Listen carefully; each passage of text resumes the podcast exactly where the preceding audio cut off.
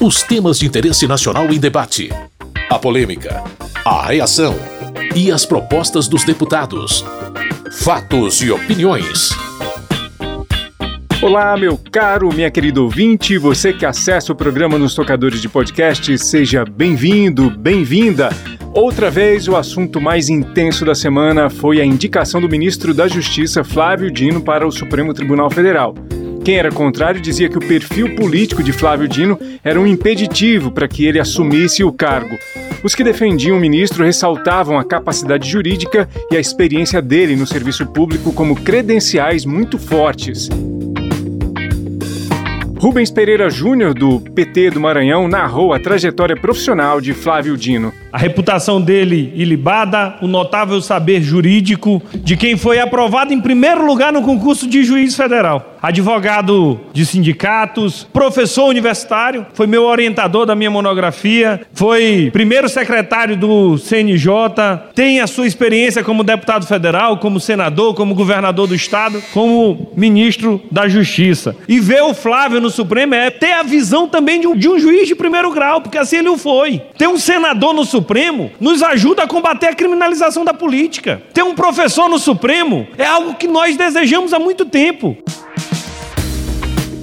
Para Nicolas Ferreira, do PL de Minas Gerais, o ministro Dino não contribui para a boa relação entre as instituições da República. Pelo contrário, simplesmente é o sinônimo daquilo que significa o antagônico da nossa democracia. E o Flávio Dino representa exatamente a politização do nosso judiciário. Uma pessoa que, diferentemente do que a gente espera, não julgará de maneira imparcial e defenderá a Constituição do nosso país. Pergunta aos senhores: quando chegar ali um caso meu ao STF nas mãos do Flávio Dino, ele julgará de forma imparcial? Quando chegar ali um caso do Jair Bolsonaro nas mãos do Flávio Dino, ele julgará isso de forma imparcial? Ou algum outro opositor político, quando chegar um caso às mãos de Flávio Dino, julgará de forma imparcial? Claro que não.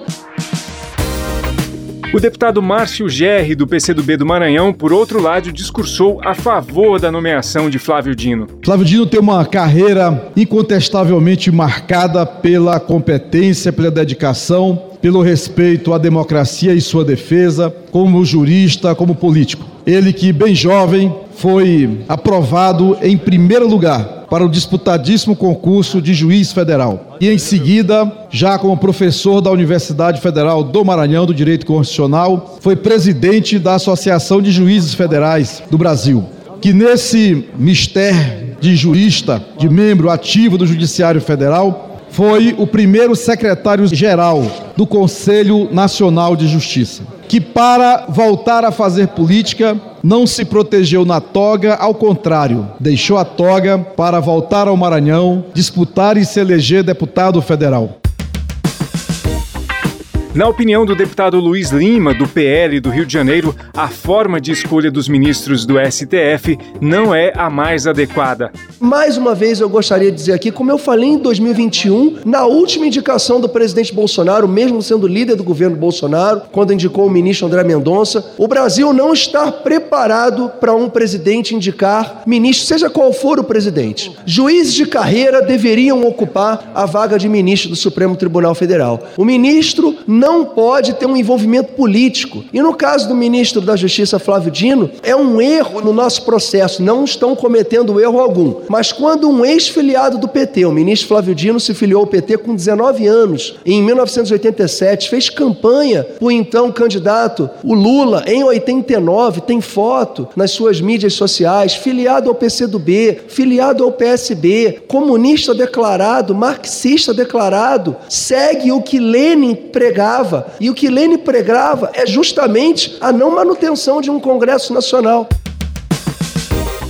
Na concepção de Jandira Fegali, deputada pelo PCdoB do Rio de Janeiro, a história política de Flávio Dino é uma das grandes qualidades dele. O ministro Flávio Dino sempre disse que é comunista graças a Deus. Talvez seja sua principal qualidade, que é se vincular ao bem comum, à felicidade ao povo trabalhador brasileiro. Tem uma história absolutamente sem nenhuma mancha, com grande competência jurídica, grande competência política quando esteve na Câmara, um grande ministro da Justiça e Segurança Pública. O Brasil ganhará muito com a sua presença no Supremo Tribunal Federal. Aliás, as manifestações contra ele têm sido, como diz o povo, flopadas, bastante flopadas, mostrando que é minoritária essa posição puramente ideológica, sem sentido, sem nenhuma base de argumentação.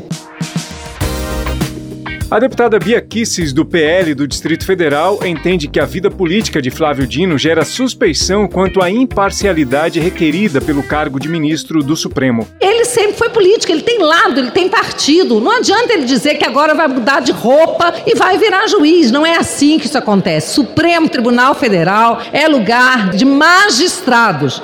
Infelizmente nós não estamos assistindo isso ultimamente. Estamos vendo, inclusive, presidentes do Supremo dizendo que a corte se tornou política, assim, colocando agenda política. Agora nós vamos tomar tal providência com relação à educação, com relação à segurança. Isso não é possível. O Supremo precisa retomar o seu lugar, aquele que a Constituição lhe confere e que é um local honroso, mas o que é do intérprete da Constituição. Na quarta-feira à noite, o plenário do Senado aprovou a indicação de Flávio Dino ao Supremo Tribunal Federal. No ano que vem, ele tomará posse como ministro da Corte. Fatos e opiniões. Nessa semana também teve sessão conjunta da Câmara e do Senado, a sessão do Congresso, para poder deliberar a respeito de vetos do presidente da República a projetos aprovados pelos deputados e senadores. Dentre os assuntos mais controversos, os congressistas centraram os esforços argumentativos contra e a favor da derrubada do veto presidencial ao projeto de lei que mantinha a diminuição de impostos sobre a folha de pagamento de 17 setores da economia nacional. O deputado Chico Alencar, do PSOL do Rio de Janeiro, explicou a razão pela qual o governo vetou a prorrogação da desoneração da folha. Esse veto do Lula agora se inscreve na ideia de que não dá para desonerar sem contrapartida. Indago, esses 17 setores geraram mais emprego? Esses 17 setores tiveram preocupações sociais relevantes na prática, porque querem sempre reproduzir o que vem desde a República Velha. Lima Barreto tem um texto lindo sobre o mistério da nossa progressiva miséria, e ele fala como o café tão pujante naquela época vivia pedindo favores do governo, a política de valorização do café. No Brasil tem essa tradição. Quem tem mais, mais pede do governo.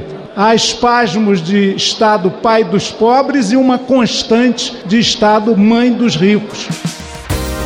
Pompeu de Matos, do PDT do Rio Grande do Sul, comentou as circunstâncias do veto. Eu acho que o presidente foi mal orientado. E com isso, nós vamos fazer com que as empresas voltem a pagar imposto sobre a folha e não sobre o faturamento. Em acontecendo isso, as empresas vão demitir, porque o imposto é sobre os empregados, e os empregados vão perder o emprego. Quem tem emprego vai perder e quem não tem emprego não vai ganhar. Então, é um equívoco. Aliás, uma medida muito positiva comemorada lá em 2011 pelo governo do presidente Lula. Eu quero celebrar aquele momento. Agora não pode dar com uma mão e tirar com a outra. Não é justo, não é correto, não é adequado. Por isso, estes vetos nós votamos contra.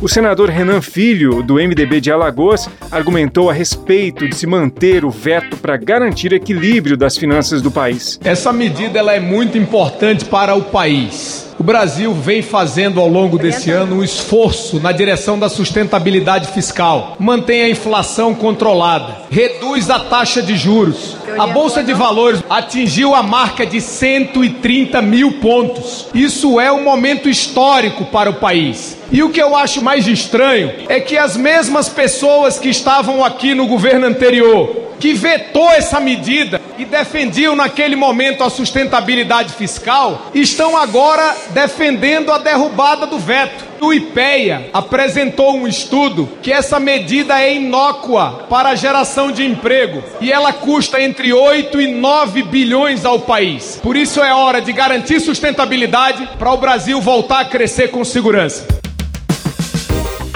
Para o senador pelo PL do Rio Grande do Norte, Rogério Marinho, o veto deveria ser derrubado. Essa é uma medida de justiça a favor de quem trabalha, quem produz, quem edifica nesse país.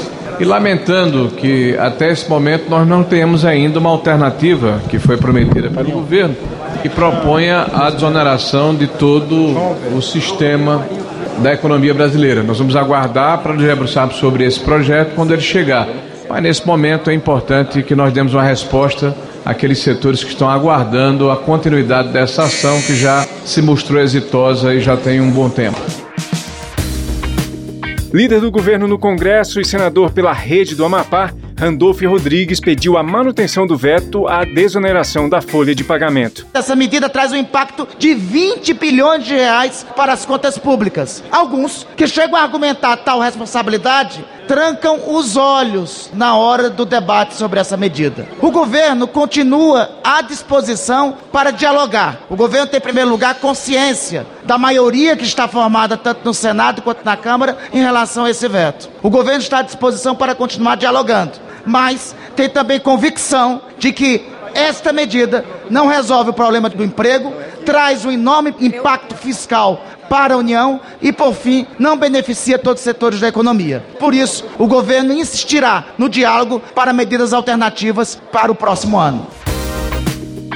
Na opinião do deputado Lucas Redecker, do PSDB do Rio Grande do Sul, derrubar o veto é cumprir a vontade da maioria do Congresso Nacional. Eu estava escutando alguns colegas parlamentares aqui falando sobre o Congresso Nacional por não estar vencido o prazo, estaria tomando uma atitude que desconstruiria a decisão do governo. Quem desconstruiu a decisão da exoneração da folha foi a péssima articulação, foi a conversa que não existiu dentro da Câmara e do Senado foi a construção que não foi feita pelo governo de debater a desoneração da folha tanto na Câmara quanto no Senado. Os deputados e senadores acabaram derrubando o veto do presidente da República ao projeto de lei que mantinha a diminuição de impostos sobre a folha de pagamentos de 17 setores da economia nacional. Agora a decisão será promulgada, portanto, fica valendo essa desoneração tributária até 2027. Fatos e opiniões. Das votações da Câmara, o tema mais disputado foi um projeto de lei complementar que reserva cerca de 6 bilhões de reais fora do limite de gastos do governo federal para bancar um programa de bolsas para que jovens mais pobres não abandonem o ensino médio. O projeto que cria essa política pública foi aprovado no dia anterior restava estabelecer o espaço no orçamento do governo. Por isso, essa proposta foi colocada na pauta. O deputado Gilson Marques, do Novo de Santa Catarina, discursou contrariamente à medida. Por que 6 bilhões de reais a mais e não importa para onde vai, é pago pelos impostos da maioria dos mais pobres? 52% de toda a arrecadação é de quem ganha menos de três salários mínimos. Esse parlamento autorizou, proposta do governo, meio trilhão de reais a mais em três anos. O que que esse governo e os parlamentares que apoiam essa medida estão fazendo? Fazendo uma maquiagem contábil. Não é suficiente meio trilhão de reais. Eles estão dizendo que, além disso, não contabiliza, é uma maquiagem mais 6 bi para isso, mais 6 bi para aquilo. Ou seja, no fundo é um limite inexistente, porque não tem limite. Na opinião da deputada Fernanda Melchiona, do PSOL do Rio Grande do Sul, há contradição no discurso daqueles que são contra o projeto. Quando um outro, estriônico, faz um discurso como se fosse uma irresponsabilidade fiscal garantir que estudantes não evadam do ensino médio Esquece de falar que a austeridade, o ajuste fiscal que ele defende, é o mesmo que mantém como ilimitado os recursos do orçamento que vão para pagar a dívida pública, que nunca foi auditada no Brasil. Uma dívida pública que só remunera os rentistas e que, ao mesmo tempo, tira quase 50% do orçamento. O deputado que fica ensandecido contra um projeto de lei para ajudar os estudantes carentes, nunca fica ensandecido quando 16 vezes o valor da educação vai para os bilionários, os ricaços, os especuladores. Domingos Sávio, do PL de Minas Gerais, explicou por que não apoiava o texto. É que a fonte de financiamento, a forma de financiar que está sendo aprovada, está sendo proposta que seja ignorando o arcabouço fiscal, ou seja, extrapolando o limite de gastos. O país que já está aí mergulhado num déficit fiscal pela gastança do atual governo, amplia o gasto. Em que pese o projeto dizer que seria apenas para o exercício de 2023, que já está acabando. Mas é uma sinalização ruim neste projeto dizer tira esse gasto do limite fiscal ou do arcabouço fiscal. O relator e deputado pelo PT de Santa Catarina, Pedro Uxai, pediu a aprovação da proposta. Porque nós vamos dar condição para que fevereiro de 2024 possamos iniciar o programa que vai permitir bolsa permanência, bolsa poupança para os jovens do ensino médio. 2 milhões e 500 mil jovens brasileiros e catarinenses serão contemplados com esta política pública. Portanto, este recurso vai dar a condição para o que nós votamos no dia de ontem possa ser concretizado em 2024. No final das contas, foi aprovado o projeto de lei complementar que reserva cerca de 6 bilhões de reais fora do limite de gastos do governo federal para bancar um programa de bolsa para que jovens mais pobres não abandonem o ensino médio. O texto agora vai à sanção do presidente da República. É isso, meu caro, minha querida ouvinte. Para ter mais detalhes sobre todas as votações da semana, rever ou ouvir os debates que aconteceram no plenário, acesse o site www.câmara.leg.br. Como se diz no plenário, nada mais havendo a tratar, termina aqui o Fatos e Opiniões de hoje. A sonorização do programa é de Tony Ribeiro.